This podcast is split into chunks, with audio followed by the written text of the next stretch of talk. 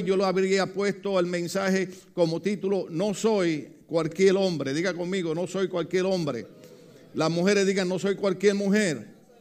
La iglesia diga, no somos cualquier iglesia. Gloria al nombre del Señor. Aleluya. Esa parte es, importante entenderla porque eh, los que escucharon el mensaje anterior tienen que saber que desarrollamos diferentes puntos, entre ellos que llega el momento donde cuando esta mujer llamada Dalila lo está presionando tanto, que hicimos mucho énfasis ahí porque una de las cosas que el enemigo va a hacer es presionar nuestra vida, hermano, hasta, hasta cansarnos, hasta, eh, eh perdone la expresión el domingo, fastidiar, no es correcta la palabra, gloria al nombre del Señor, y esa es la batalla diaria, por eso es que eh, el apóstol el Pablo habla de esa lucha diaria, la, Biblia habla de esa batalla diaria.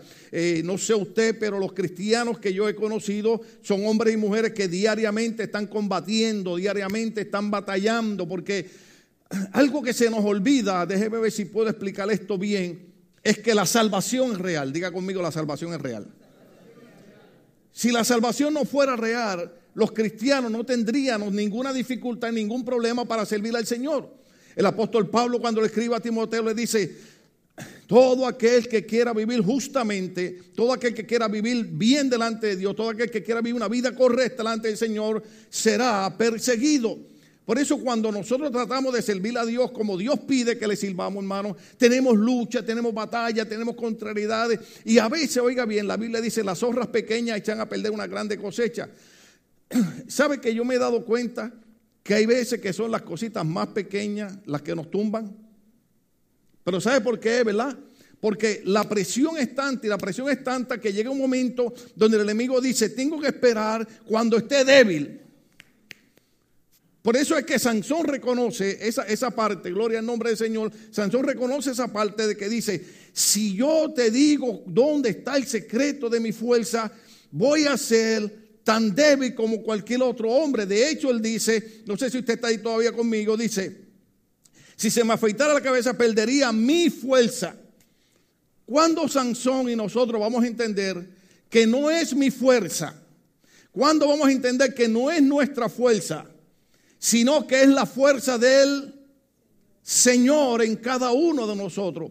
Por eso es que Pablo cuando trata de enseñar a las iglesias y me trata de enseñar a mí, le trata de enseñar a ustedes, dice, tiene que aprender que hay un verso bíblico que dice, todo lo puedo en Cristo que me fortalece. Filipenses 4:13. ¿Cuántos se acuerdan de él?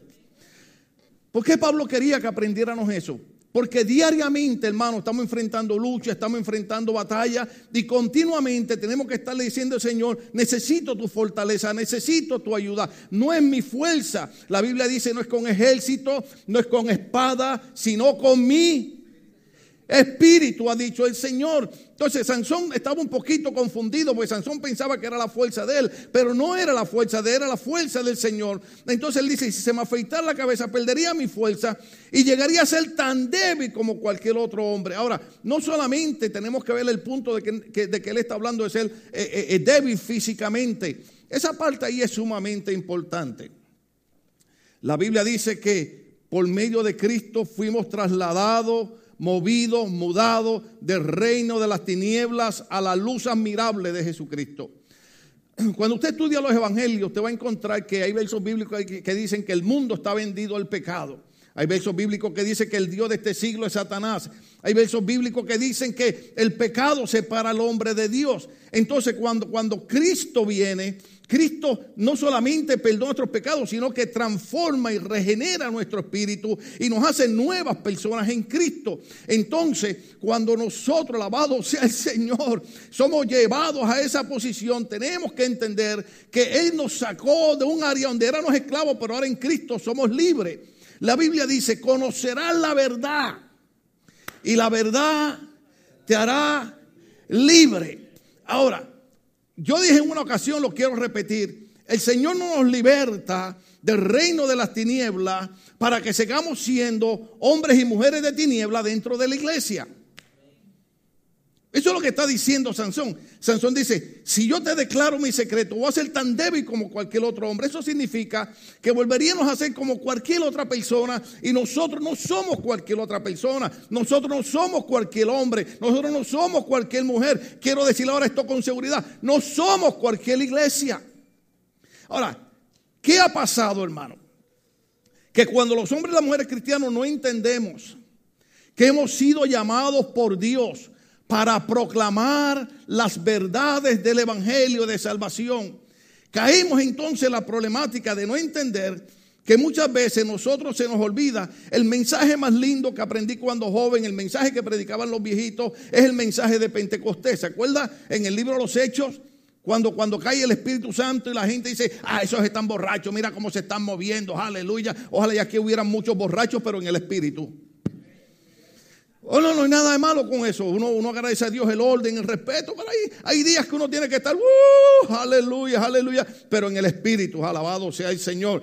Y, hablaban en otras lenguas. Y la gente decía, están borrachos. Y se levanta Pedro y dice, no, no, no, no, no, no, no están borrachos. Porque son las tres de la tarde. Esto está lleno del Espíritu Santo. Porque es la profecía que dijo Joel que en los últimos días derramaría Dios de su Espíritu Santo sobre toda carne. Pero vinieron los líderes religiosos, vinieron los fariseos y le dijeron a Pedro, no queremos que hable más en el nombre de Jesús.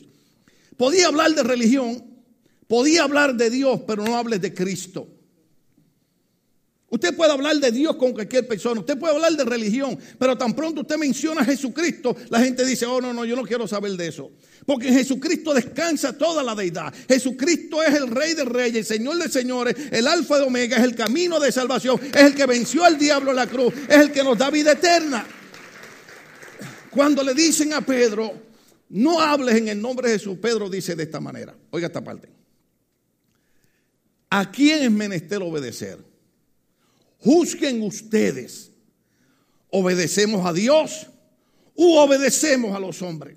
Fíjese que muchas veces eh, la iglesia se le ha olvidado de ese concepto que en el día de Pentecostés la parte más importante fue aprender a obedecer a Dios antes que a los hombres.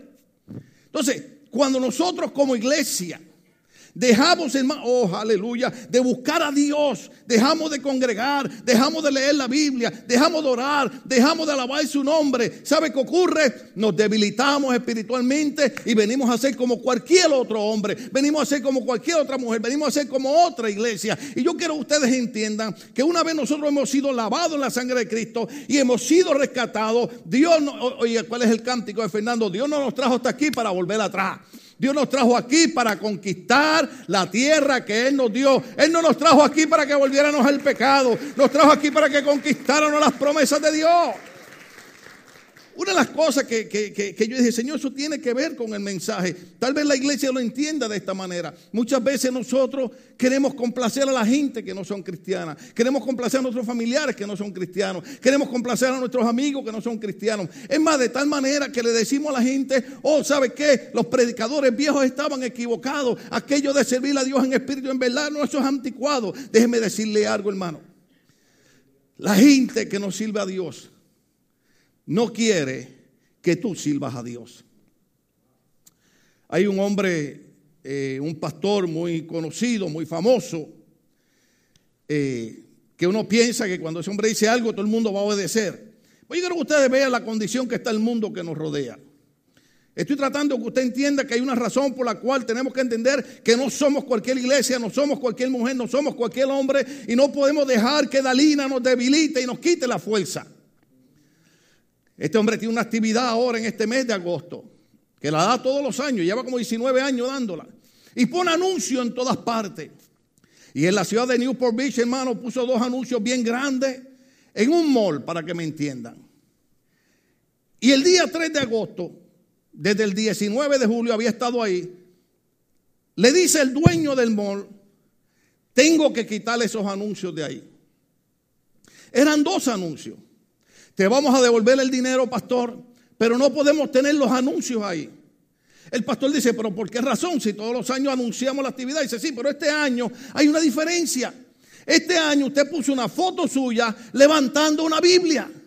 Y la gente encuentra un festivo y la gente se ofende cuando entra al mall porque hay una foto con un pastor levantando la Biblia, la santa palabra del Señor, que la palabra de Dios es lo que nos liberta del pecado y es lo que transforma nuestra vida. Y simple y sencillamente, porque el pastor tiene una Biblia levantada, la gente pidió que quitaran esos anuncios de ese mall. Y los quitaron. ¿Sabe qué significa eso, iglesia? Nosotros no estamos aquí para complacer al mundo de pecado. Estamos aquí para decirle, no somos cualquier hombre, no somos cualquier mujer, no somos cualquier iglesia. Somos el pueblo de Dios lavado en la sangre de Cristo y lleno del Espíritu Santo. Jesucristo dijo, recibiréis poder cuando venga sobre vosotros el Espíritu Santo y me seréis, oiga bien, y me seréis testigo, me seréis testigo, me seréis testigo, me seréis testigo en Long Beach, en Newport Beach en Los Ángeles. Eh, oh, seréis testigos, hermano. El llamado de Dios, la llenura del Espíritu Santo, no es solamente para hablar en lengua. Oh, gloria a Dios cuando hablamos en lengua, eso está maravilloso. Pero la llenura del Espíritu Santo para recordar a la gente, los días son finales. Estamos viviendo, hermano, los tiempos cuando, cuando, cuando el apóstol Pablo le dijo a Timoteo, eh, eh, en los últimos días vas a ver cosas terribles. Las cosas irán de mal en peor. A lo bueno se le llamará malo y a lo malo se le llamará bueno. Y estamos viendo, hermano, un, descontrol en nuestras familias, en nuestra sociedad. Pero queda algo, queda algo. Por eso es que me gusta eh, el nombre o el título que agarraron los jóvenes de la iglesia, Reina Rising, el remanente que todavía queda. Porque cuando el pueblo de Dios se apartó del servicio de Dios, cuando el pueblo de Dios se fue a la idolatría, se fue al pecado, quedó un pequeño grupo que dijo, no vamos a doblar nuestras rodillas a los baales, vamos a seguir sirviendo a Dios. Y yo me alegro que todavía en la ciudad de Lombi queda un pequeño grupo, hermano, que todavía diga, no vamos a doblar nuestras rodillas a los baales, aunque la gente no quiera ver la Biblia en un póster, nosotros vamos a seguir diciendo que la Biblia es la palabra de Dios. Estoy tratando de poner esto en su corazón. Yo me imagino todos esos pastores viejitos que han ido muriendo. La preocupación de ellos no era morirse. Déjeme decirle algo, yo me muero hoy, me voy para el reino de los cielos. Aleluya, sé que muchos se gozarán y dicen, oh, ya, gracias Señor que te lo llevaste, aleluya. Pero déjeme decirle algo. Cuando, cuando David estaba muriendo y llega Salomón, el rey David se levanta de la cama. La Biblia dice que estaba agonizando y se levanta de la cama para decirle a su hijo, oiga bien, yo quería construir un templo al Señor, pero Dios no me lo permitió y me dijo que tú lo ibas a construir. Aquí están los planos. Hágase de cuenta que está la Biblia. Y David le dijo a Salomón, haz todo conforme a como está en los planos. David le dijo a Salomón, no venga con inventos. ¿Cuánto estamos aquí todavía? Porque, porque David sabe cómo somos los jóvenes. Dije, somos los jóvenes, aleluya. Pero déjeme decirle algo. Yo fui un joven que, que, estuve en la iglesia a los 18 años, 19 años, 20 años y aprendí a servir a Dios. Lo que le preocupaba a David, lo que nos preocupa a nosotros, los pastores viejos. ¿Quiénes, ¿Quiénes van a ser los próximos ministros? ¿Quiénes van a ser los próximos predicadores? ¿Los que están aceptando el reto de la chona? Se me zafó eso. Si hay cosas que son graciosas, hay cosas que son chistosas, pero déjeme decirle algo. De la misma manera que aceptamos esos retos, ¿por qué no aceptamos el reto de levantarnos y decir, vamos a consagrar nuestra vida a Dios, vamos a servirle a Dios, vamos a buscar a Dios? Porque hoy entiendo que si yo dejo de servir a Dios, seré débil como cualquier otro hombre y yo no soy cualquier otro hombre, yo soy un hombre escogido por Dios para llevar su santa palabra.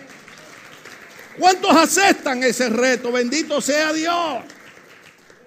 Por eso es que me preocupa. Porque cuando, cuando este hombre dice, ¿sabe qué?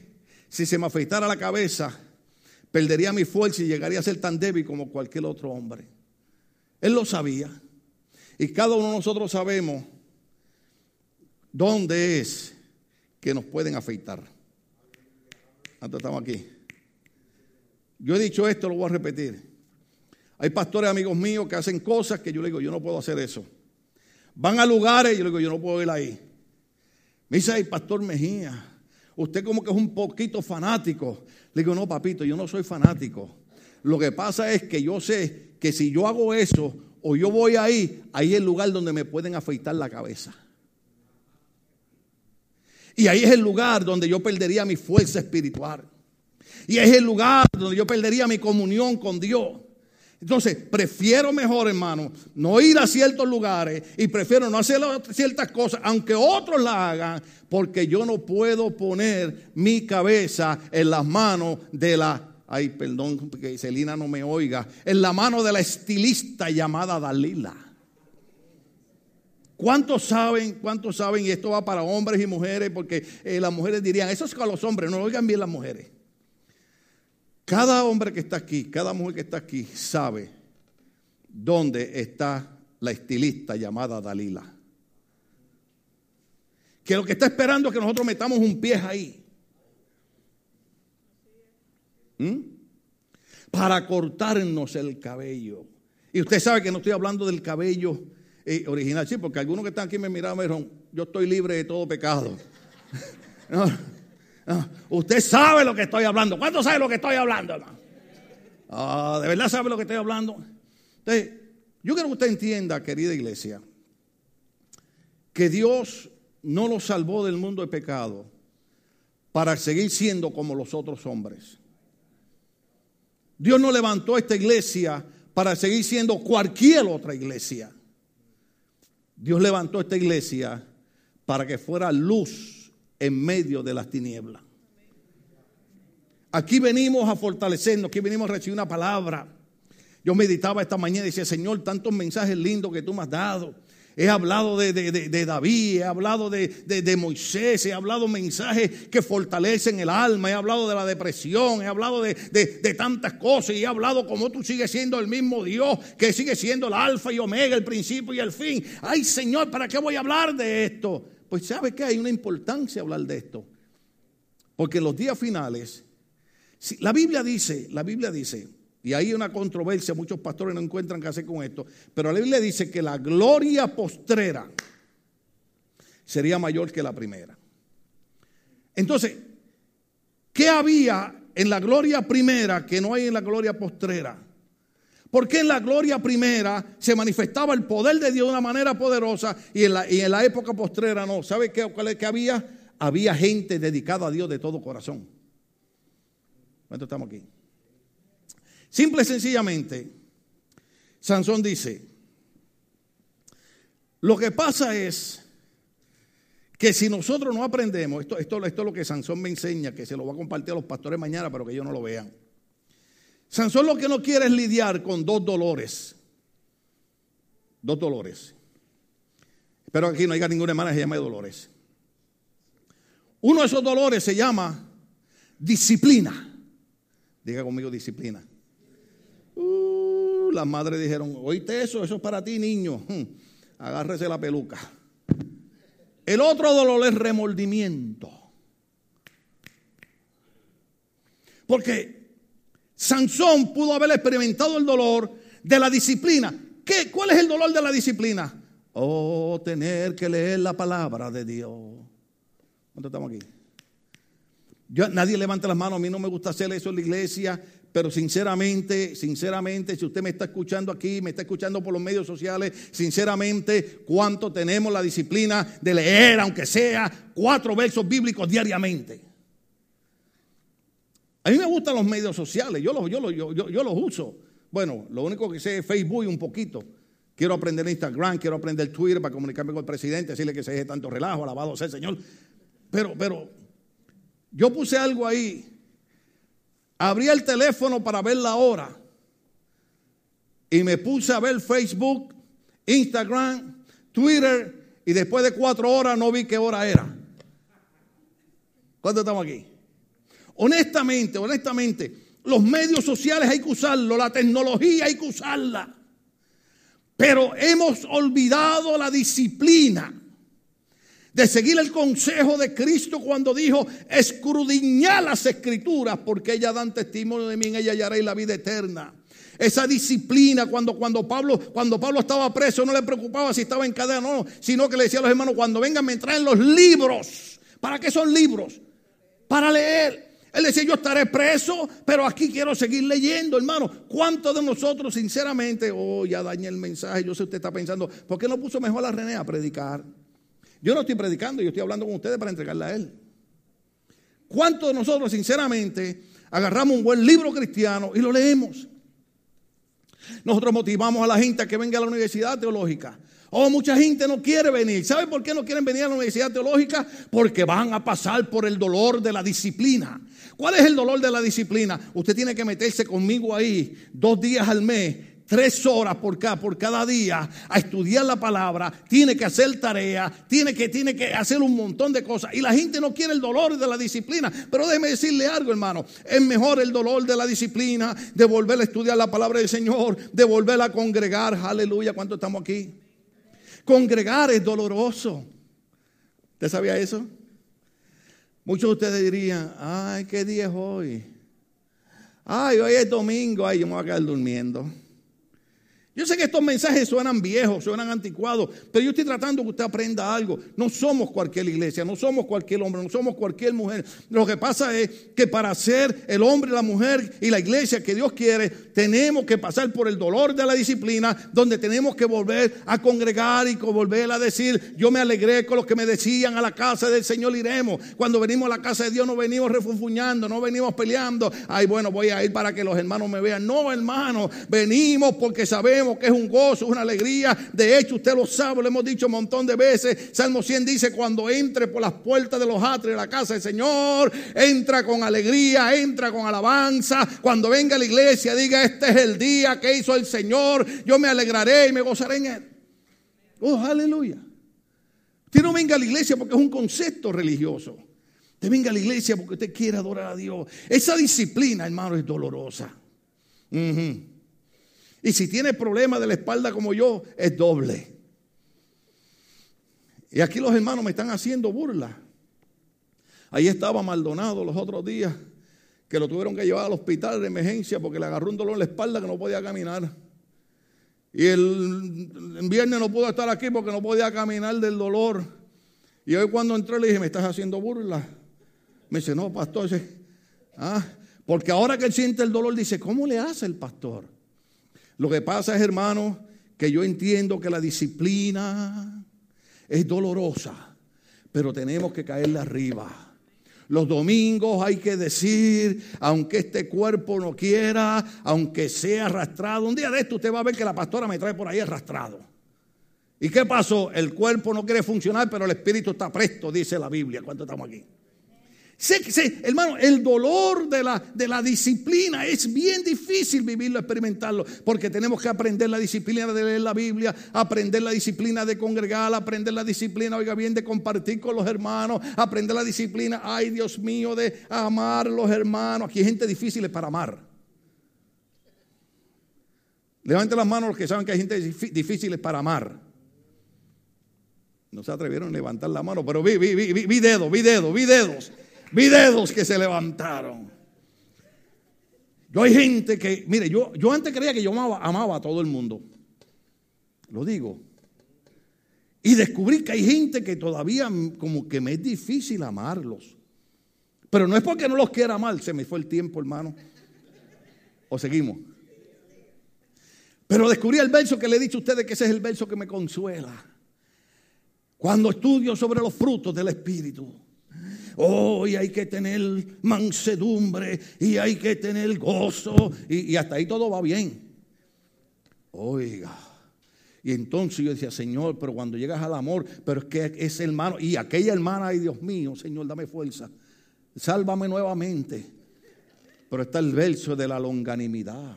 Hasta la palabra es larga, lo hemos dicho un montón de veces, pero a ver si hoy se le queda longanimidad. En inglés lo ponen también igual long suffering. En inglés me gusta más porque se habla de sufrimiento. O sea, que hay gente que es un sufrimiento. Pero longanimidad significa la capacidad de soportar a otros. Quiere decir que el dolor de disciplinarme para aunque sea soportar a José. A ti te amo, te, preocupes. Me miró así medio triste, no, no, te amo. No te doy un beso porque está tu esposa aquí, alabado sea el Señor. Pero ahora, Sansón sabía que si él declaraba dónde estaba la fuerza que Dios le había dado, iba a ser tan débil como cualquier otro hombre. Porque no quiso pasar el dolor de disciplinarse, de aprender a honrar a Dios y servirle a Dios en cualquier situación que él se encontrara. Ahora, si usted no entra en el dolor de la disciplina, va a entrar en el dolor del remordimiento. Oh, ahí sí, ahí sí toqué a todo el mundo. Toda persona que está aquí, bueno, voy a decir la mayoría, la mayoría, ¿verdad? Porque siempre hay excepciones, siempre hay gente santa, alabado sea el Señor. Pero toda persona, si no ha experimentado, va a experimentar alguna vez el remordimiento de haber hecho algo que no debió haber hecho. Hmm. Aquel me miró y miró a la esposa. Un hombre sabio dijo, no critique las decisiones de tu esposa porque tú eres una de ellas. Lo agarraron ahora. Le tomó un par de segundos, pero lo agarraron.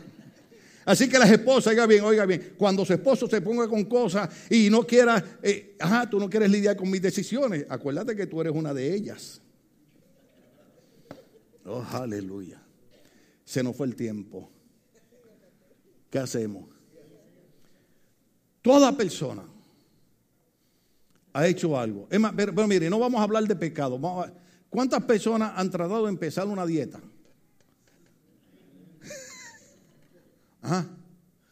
Ustedes vieron lo que yo puse en los medios sociales, dije sociales.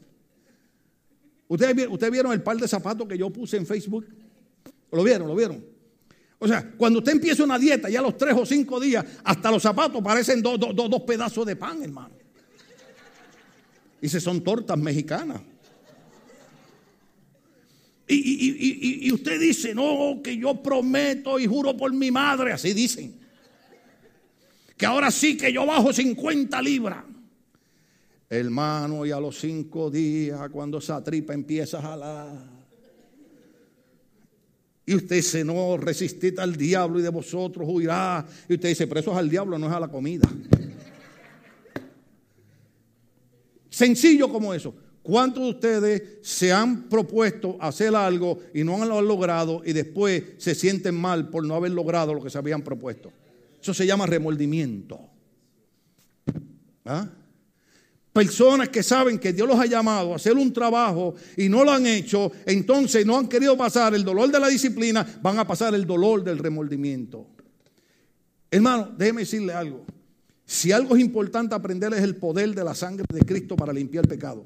Porque lo único que nos puede librar del remordimiento es entender lo que es la gracia de Dios a través de su sangre que nos limpia de todo pecado.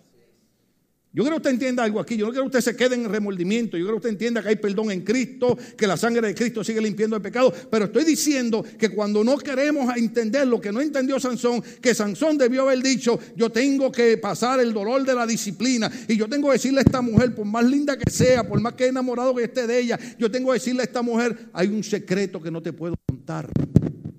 ¿Cuánto estamos aquí? Mire, si usted no quiere que alguien sepa un secreto suyo, no lo hable. ¿Cuándo estamos aquí? No lo hable. Porque,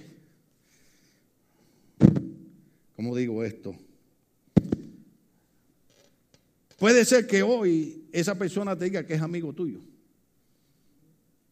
Mañana puede ser que cambie la situación. ¿Eh? Me estoy metiendo en territorio difícil, ¿cómo salgo de aquí? Sansón no quiso entrar en el dolor de la disciplina y entró en el dolor del remordimiento. ¿Sabe cuál fue? Que después que contó su secreto, descubrió que era tan débil como cualquier hombre. ¿Sabe qué hicieron? No solamente le cortaron el pelo. ¿Alguien recuerda lo que le pasó? Le arrancaron los ojos, lo dejaron ciego.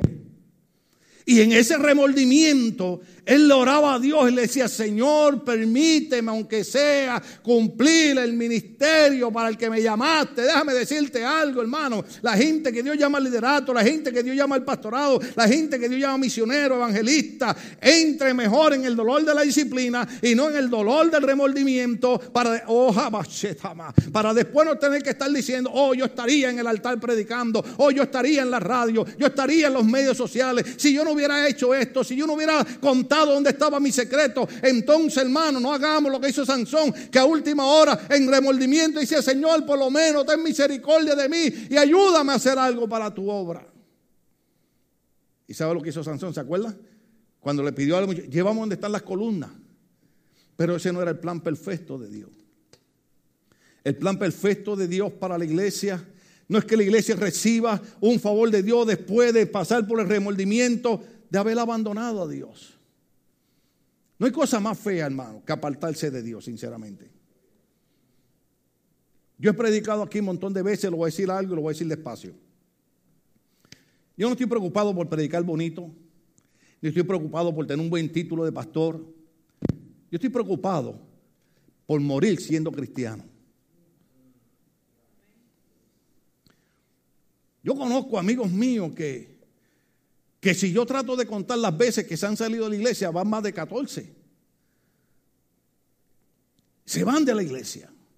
Y no solamente se van de la iglesia, se van otra vez al vicio, se van al pecado, se arrastran, pisotean la sangre de Cristo.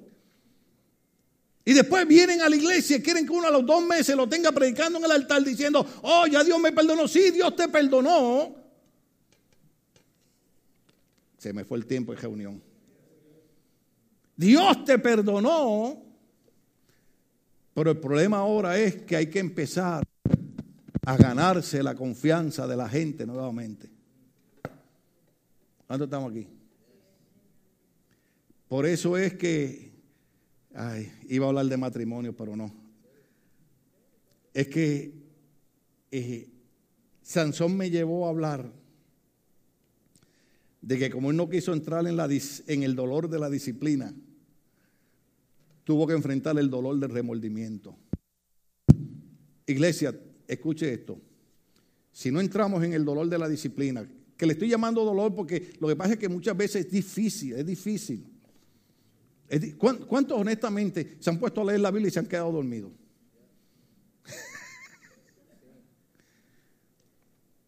Jehová es mi pastor.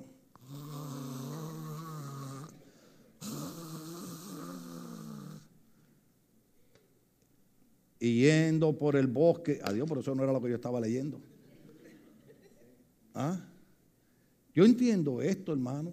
Yo entiendo esto, pero estoy tratando de sembrar en su espíritu que nosotros no somos cualquier hombre no somos cualquier mujer, no somos cualquier iglesia. Tenemos que pasar por el dolor de la disciplina. Tenemos que volver a coger aire, hermano. Tenemos que volver a leer la Biblia. Tenemos que volver a congregar. Tenemos que volver a alabar al Señor. Mire, hay gente que no. Yo, yo veo gente en la iglesia, hermano, perdóneme. Yo veo gente en la iglesia que viene y los hijos de Azafa a veces están cantando unos, coritos bien lindos o unos himnos maravillosos y la gente está como si no estuvieran aquí.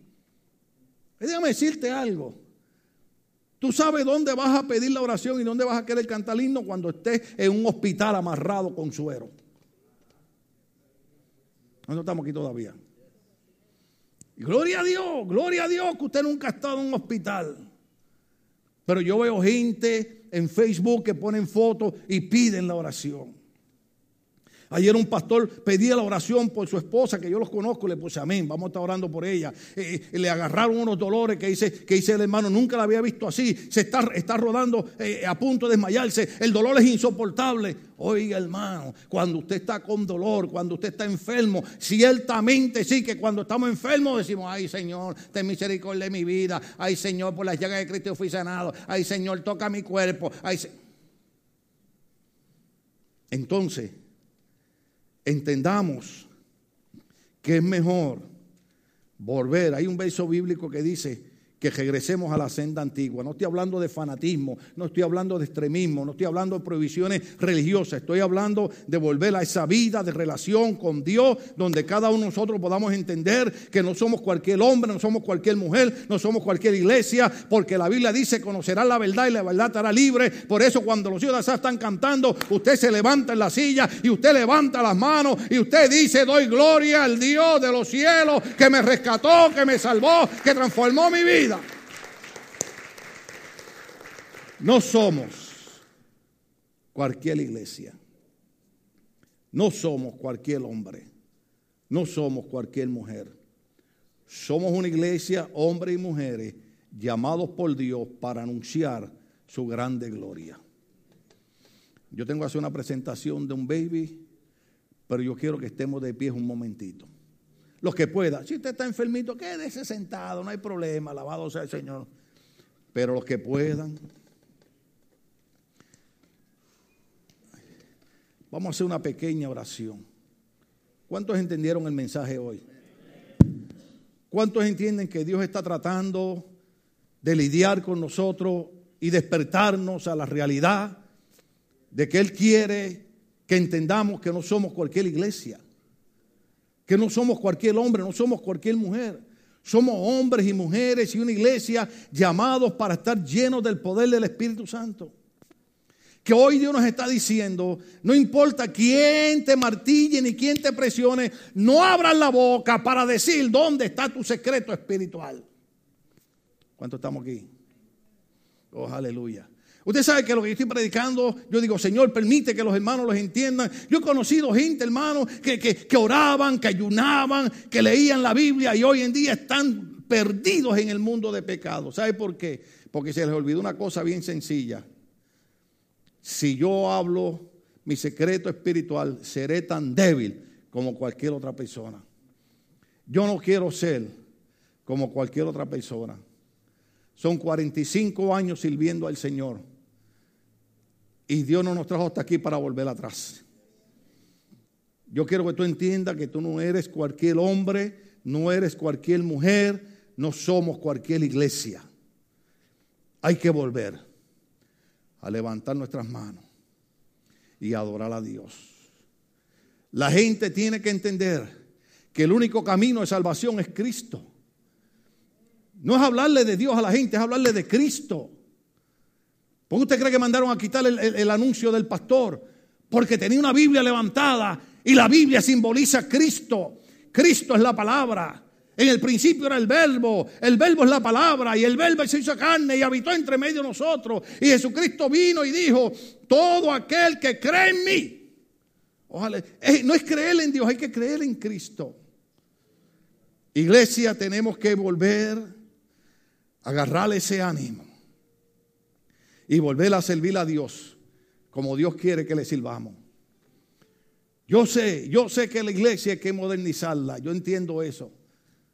Pero no podemos modernizar nuestra vida de consagración a Dios. ¿Cuánto estamos aquí?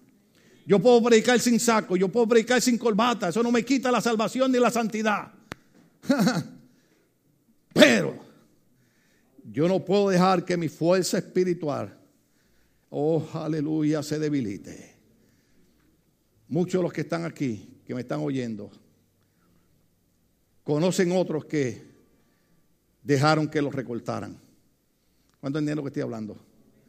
Se debilitaron, perdieron sus fuerzas espirituales y son como cualquier otro hombre. Pero hoy yo estoy haciéndole un reto.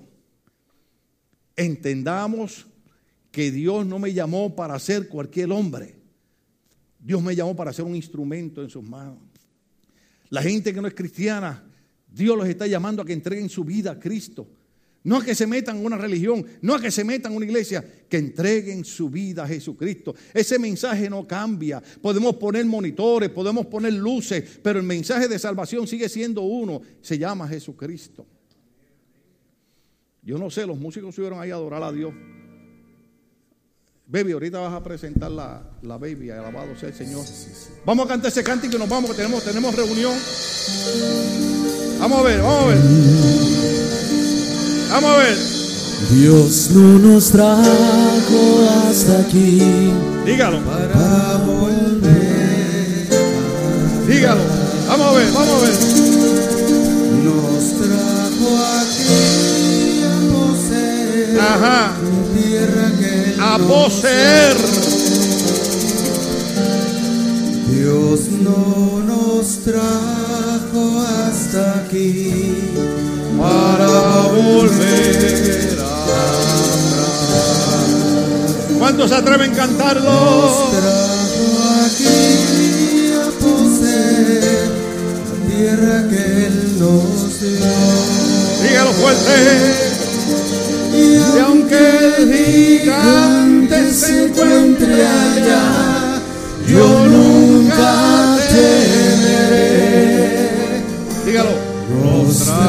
vengo aquí a poseer la tierra que Él nos dio. Y aunque gigante se encuentre allá, yo nunca